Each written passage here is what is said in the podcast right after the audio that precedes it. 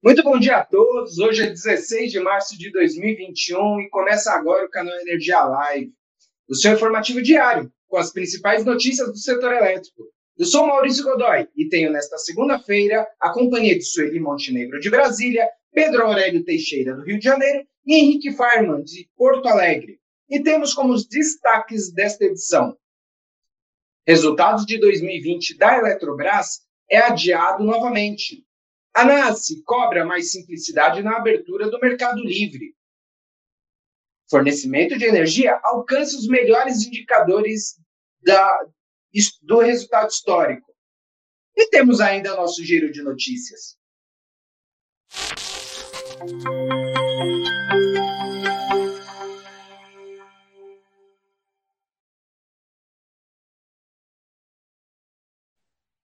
Muito bom dia a todos, são 10 horas, estamos começando o canal Energia Live desta, desta terça-feira, 16 de março. Nosso primeiro assunto do dia são os indicadores de qualidade de fornecimento de energia elétrica. De acordo com os dados da ANEL, no ano de 2020 foram apurados os melhores níveis históricos. As interrupções duraram 11 horas e meia, na média, né? E ante um limite regulatório de 12 horas e 28 minutos. Foram registrados 6,03 quedas, em média, uh, ante um limite regulatório de 8,97 vezes. E para falar desse assunto, nós temos a presença aqui do presidente da Associação Brasileira de Distribuidores de Energia Elétrica, o Marcos Madureira. Bom dia, Madureira. Muito obrigado por atender nosso convite. Bom dia, Maurício. Bom dia, Sueli. Bom dia, Pedro. É, demais que estão participando dessa, dessa live e, e, a todos os que assistem ao canal Energia. Esse importante meio de integração né, e de, de comunicação do setor elétrico brasileiro. Parabéns aí pelo, pelo, pelo trabalho que vocês vêm desenvolvendo. Obrigado, obrigado, Madureira. Obrigado pela gentileza. Uh, Madureira, queria começar perguntando para você uh, a que se deve esses números apurados pela ANEL, né, em um ano aí que foi tomado praticamente todo pela pandemia. São somente os investimentos? Ou que, que, ou, a que fatores você atribuiria esses resultados? Sem dúvida que isso não é um, um, trabalho de um ano, é um trabalho que vem sendo realizado pelas distribuidoras, um trabalho contínuo de investimento, um trabalho contínuo de modernização dos seus sistemas, né? tudo isso faz com que a gente tenha uma, uma linha de, de, de decrescente, tanto no número de, de, interrupções, como você citou, assim também como no, no, no tempo de, de, interrupção é, gasto nessas interrupções. Então, é fruto deste trabalho contínuo. Mas eu não posso deixar de, de destacar, Maurício, o trabalho realizado em 2020. Nós tivemos um ano difícil, um ano de pandemia, um ano em que nós tivemos que nos reinventar os nossos processos de atendimento à população, principalmente pela necessidade da preservação da saúde, isso foi o principal ponto. Nós tivemos que mudar a maneira com as, com as nossas equipes é, passar, efetuaram o seu trabalho de campo, né? tanto no atendimento a, a faltas de energia, o atendimento a, a questões de ligações, o atendimento aos consumidores, a maneira como isso foi gerido. Então, é fruto de um trabalho, de uma dedicação e de uma coragem dessas equipes, das distribuidoras, é que eu, então, é, é, dedico esse resultado alcançado. Uhum. Agora, é, pela nota que vocês soltaram, vocês estimam, estimam aí em 19 bilhões de reais de investimento somente no ano passado, né? Mas num nível histórico, quanto que tem sido a média de aportes aí? É nesse patamar, um pouquinho mais, um pouquinho menos? Como tem sido? Ele vem sendo, ele vem sendo um crescente, Maurício. A gente tem atingido, nos últimos anos, a gente veio de 16, 17, 18, 19, né? É, eu não tenho ainda, eu disse 19 no ano 2020, mas não tem totalmente fechado ainda o dado 2020, mas deve ser talvez superior a esses 19 que nós, nós informamos. Mas é um investimento contínuo que vem sendo feito pelas distribuidoras e num crescente tá? para atendimento, e isso faz, sem dúvida nenhuma, um diferencial na qualidade do fornecimento, quer seja não só pela redução do tempo de interrupção, que nós já estamos abaixo do tempo, como você mesmo, do, desculpa, do, do, do, número de interrupções, que já estamos abaixo da, uma, em termos médios de uma, de uma, de uma meta é, é, regulatória, quanto também do tempo. A gente ainda está um pouco acima do tempo, tem algumas questões que não, não que precisam ser melhorados. Nós temos um país de dimensões continentais e com alguns problemas de infraestrutura é, é, é de comunicação e também infraestrutura é, de acesso. Então, tudo isso impactam o tempo de, de restabelecimento, mas nós estamos num decrescente também com essas, com essas questões. Ah, então, tudo isso é fruto de tecnologias que estão sendo colocadas, né? a introdução de, de, de, é, de processos de automação de, instalações, é? tudo isso contribui para que a gente possa estar é, buscando esse, esse nosso objetivo, que é estar, em média, abaixo, sem dúvida nenhuma, dos valores regulatórios. Né? Você vê que o valor regulatório a cada ano ele cai, cai bastante, né? É uma, é uma, é uma, é uma, é uma premissa da agência reguladora em cada vez estar fazendo um desafio é, de, de, que o indicador seja cada vez mais apertado e a gente está indo em busca desse resultado. Uhum. Agora, é, para 2021, a tendência de você disse que são aumentos constantes aí, uma crescente dos investimentos. Para 2021 deve também se manter esse esse, essa linha ascendente, já que a gente tem aí ah, algumas dificuldades, como, como os impactos da própria pandemia em 2020, né, Madureira? E aí você tem a busca pela recomposição tarifária, que as distribuidoras estão discutindo junto à ANEL. Uh, como que deve ser o, o investimento para 2020, 2021, desculpa? É, vamos lá. É, como eu disse, nós fazemos um investimento é, é, é, contínuo, né? Os investimentos são contínuos, a, a, a rede, não, nós não temos como interromper. Então, em 2020, por exemplo, nós não interrompemos investimentos. Por quê? Porque eu tenho que dar continuidade, eu tenho que pensar que, que, que esses investimentos são questões programadas já há algum tempo, já são planejadas, já são planejadas para, realização. Né? É, nós estamos tendo, sem dúvida nenhuma, uma, uma, uma, redução de mercado, o mercado ainda não voltou a patamares que se, que se tinha anterior, ele deu uma melhorada mais para o final do ano. Né? Nós estamos com um ano que a gente ainda não tem ele muito claro o que vai acontecer, porque já existem indícios aí de recrudescimento, é, é, tanto da pandemia quanto das, das ações que limitam o funcionamento da economia. Então, nós temos, por exemplo, uma série de cidades que já estão com lockdown, não só as cidades, quase que estados, regiões, que estão com lockdown de, é, determinados, lockdown até mais intensos do que nós tivemos no passado. Tudo isso traz um impacto para a, mercado de energia. Nós não temos nenhuma previsão de redução de investimentos. Nós devemos manter o mesmo patamar de investimento que vem sendo realizado. Pode ser um pouco, com alguma diferença é, é, é, mas é, é, não existe nenhuma pretensão das distribuidoras em estar fazendo um ajuste desse mercado neste momento, ok? Entendi. Dos investimentos, melhor dizendo, nesse momento. Ah, entendi. Agora, para terminar, Madureira, agora, passando, passamos pandemia em 2020, 2021 a gente não tem, justo como o senhor mesmo comentou, não tem ah, essa ainda indicação de como será, né? Óbvio, a gente, a gente ainda está nessas incertezas. Perdas e inadimplência são dois temas que preocupam para esse ano, já que a pandemia não passou e não há um ato como foi estabelecido ano passado de, por exemplo, de ajuda ao baixa renda, né? Como que vocês têm visto esses dois itens? Bom, a inadimplência, assim como o mercado tinha dado um sinal de melhoria mais para o final do ano, é, Maurício, ela também tinha mostrado uma, uma redução. Ela estava com uma tendência de redução e depois recrudesceu ao final do ano e os primeiros meses do, do, ano de 2021. Esse é um tema que preocupa? É um tema que preocupa, sem dúvida nenhuma. É, a ANEL ainda não editou nenhuma norma é, regulatória sobre esse novo processo. Acredito que deverá estar realizando isso, porque é necessário a gente é, realinhar gente, todos nós esperávamos que o ano de 2021 já não tivéssemos o efeito da pandemia, mas infelizmente estamos tendo, né, com tudo isso que a gente já comentou, e nós esperamos que a ANEL esteja editando aí uma nova regulamentação a respeito disso. É, já começamos a conversar com a agência desde um primeiro momento. Assim como fizemos no passado, né, o objetivo é muito de criar também condições que, que busquem a preservação da saúde, isso é muito importante para a gente, né? Nós tivemos isso sempre como um, um, um, uma, um objetivo, né? uma premissa que a gente jamais iria abandonar a questão relacionada à preservação da saúde da, da população e dos nossos colaboradores, sem dúvida nenhuma, né? E para isso a gente precisa de alguns ajustes aí na regulamentação que não está mais é, vigente, como você mesmo colocou. E aí tem todas essas questões relacionadas ao tratamento dessa, dessa, dessa, dessa inadimplência. Vamos esperar para verificar e vamos estar nos próximos dias, já estamos e vamos continuar nos próximos dias monitorando e, e discutindo, não só com a ANEL, assim como o próprio Ministério de Minas e Energia, que medidas poderão ser necessárias.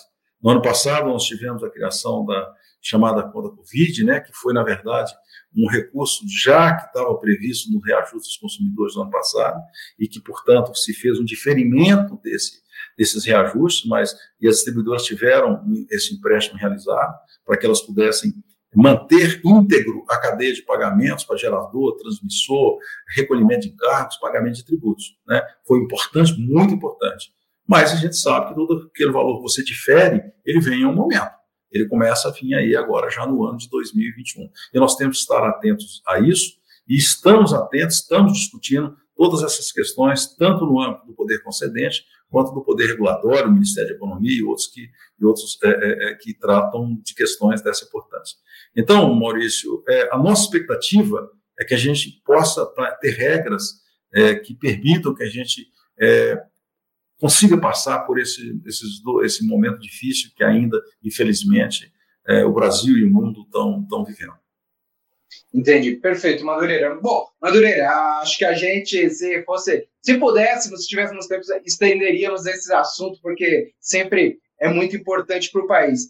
É, mas, infelizmente, nosso tempo terminou aqui. Obrigado pela sua apresentação, pela sua participação, pela gentileza em atender novamente nosso convite aqui do canal Energia. Esperamos eu... em próxima, numa próxima oportunidade. Obrigado. Só mais um detalhe. Eu só acho que é um momento realmente de celebração. Temos que celebrar bons resultados atingidos. Então, isso é uma notícia boa e nós estamos satisfeitos e felizes de ter conseguido chegar nesse ponto. Muito obrigado a todos vocês e um bom, e um bom programa. Obrigado, Madureira. Até a próxima. Bom, vamos continuar então por aqui. Agora, o assunto é Eletrobras, que deveria ter divulgado seu balanço nessa segunda-feira, na verdade, até na sexta-feira, adiou para segunda, né? Uh, e, a, e, agora adiou novamente para o dia 19 de março. Mas para isso, eu vou chamar o repórter Henrique Farman, de Porto Alegre, que traz mais detalhes. Bom dia, Henrique. Qual que é a nova data de divulgação aí dos resultados da, da empresa? Bom dia, Maurício. Bom dia, nossa audiência. A Eletrobras divulgou três comunicados ontem à noite, após o fechamento do mercado. O primeiro adiando para a próxima sexta-feira, dia 19, os resultados financeiros, né, a demonstração dos resultados financeiros anuais e do último trimestre de 2020. Uh, e que gera expectativa no mercado quanto à recuperação econômica da empresa, que se encontra em processo de desestatização por meio da MP 1031 apresentada pelo governo federal no final de fevereiro. O motivo alegado para o adiamento é o trabalho para a consolidação dos números de diversas controladas, participação em coligadas e em sociedade de propósito específico, além das demandas de auditoria. Vale lembrar que a privatização da estatal se arrasta desde 2016 e que só voltou a ser prioridade para o atual governo após a decisão de da troca de comando da Petrobras, o que desagradou o mercado financeiro.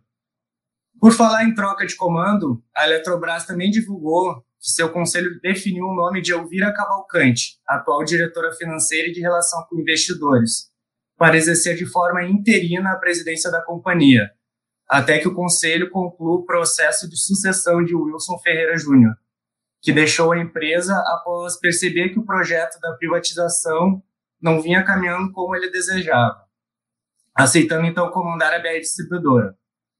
Outra novidade é que hoje acontecerá uma reunião do Conselho do Programa de Parcerias de Investimentos, que irá deliberar sobre a qualificação da estatal no programa, bem como a sua inclusão no Programa Nacional de Desestatização, permitindo assim o início dos estudos a serem realizados pelo BNDES. Por fim, a agência de classificação de risco Standard Poor's reafirmou os ratings de crédito de emissor e de emissor da empresa, na escala global BB-, indicando que a privatização é prioridade do governo, e que o tempo para aprovação é o maior desafio, com obstáculos políticos como mais de 500 emendas né, que o Congresso propôs à MP, o que pode atrasar o processo para além do prazo de 120 dias estabelecidos por essa medida. Bom, dos assuntos envolvendo a Eletrobras, era isso, Maurício. Volto contigo em São Paulo. Obrigado, Henrique. Até a próxima. Bom, vamos falar agora então de abertura de mercado, né? A ANASE, Associação de Consumidores de Energia, né, divulgou algumas recomendações para essa ação, que é esperada para um futuro próximo, né? Para isso, eu chamo o repórter Pedro Aurélio Teixeira, do Rio de Janeiro. Bom dia, Pedro. Que, que a ANASE diz sobre o tema? Bom dia, Maurício. Bom dia a todo mundo que está aí conectado com a gente. Realmente, é. segundo a ANAS, Maurício, há processos aí exigidos dos consumidores que migram para o Mercado Livre poderiam ser simplificados sem grandes impactos. E um exemplo que a ANAS dá é a regra de controle de lastro, que exige atendimento de 100% do consumo com 100% do contrato, de contratos. Como tem sempre pequenas variações mensais, a regra atual ela tem que ser cumprido olhando o somatório dos últimos 12 meses, do consumo de contratos dos últimos 12 meses, e às vezes o, o consumidor pode estar sujeito a penalidades. E o que, que a ANAS sugere? Ela sugere que essa regra poderia ser abolida, com a opção de fazer o ajuste no mês, com a cobrança aí do, do eventual aí volume que não for consumido em valores até maiores que o PLD. E um outro fato que a ANAS lembra também é que hoje um agente, quando ele se desliga do mercado, ainda tem que se manter ativo por 12 meses para poder cumprir aí toda essa regra.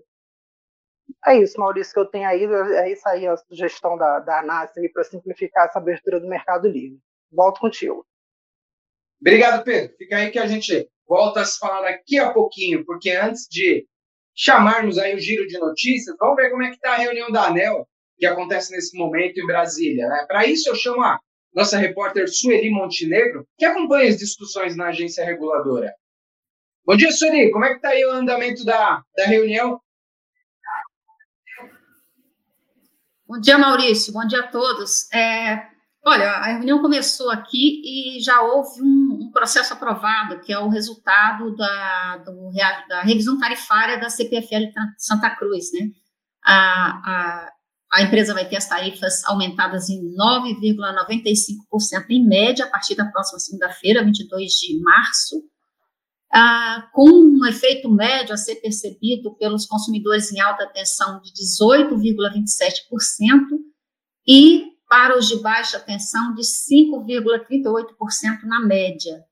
A gente sabe que tem pressões tarifárias né, esse ano, ah, mas, assim, segundo a ANEL, a o, a, o empréstimo da conta Covid, embora ele tenha começado a ser pago esse ano pelo consumidor, que exerce também uma, uma pressão aí de alta, ah, os efeitos de, de, atenuação de tarifas da, da, da, conta ainda estão acontecendo, né? Então, esse foi um dos itens que contribuiu para atenuar esse, esse, essa, esse aumento, que poderia ser maior. Ah, houve também uma, uma devolução de créditos do PIS e da COFINS, aí que teve impacto também de reduzir, e a própria empresa solicitou que não fosse aplicado um valor lá, que é o que a ANEL chama de diferimento, é um valor que entraria na, na tarifa do consumidor esse ano e não vai entrar, a pedido da própria CPFL. Então, esse, esses três fatores aí contribuíram para que esse aumento da tarifa não chegasse aí na casa dos 20%, segundo a ANEL, entendeu? Que é uma, um percentual altíssimo, né?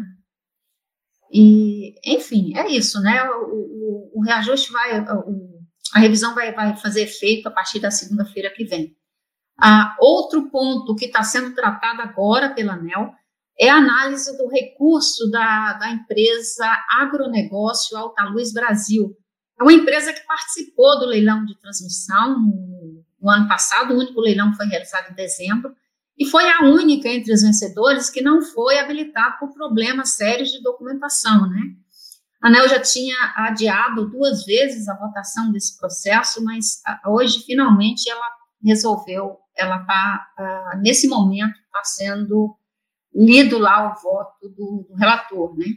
Hoje também a gente vai ter resultado da consulta pública que trata da regulamentação da, da aplicação de recursos de pesquisa, desenvolvimento e eficiência energética para a modicidade tarifária. Esses recursos vai, vai ter aportes até 2025 de uma parte desses recursos na conta de desenvolvimento energético.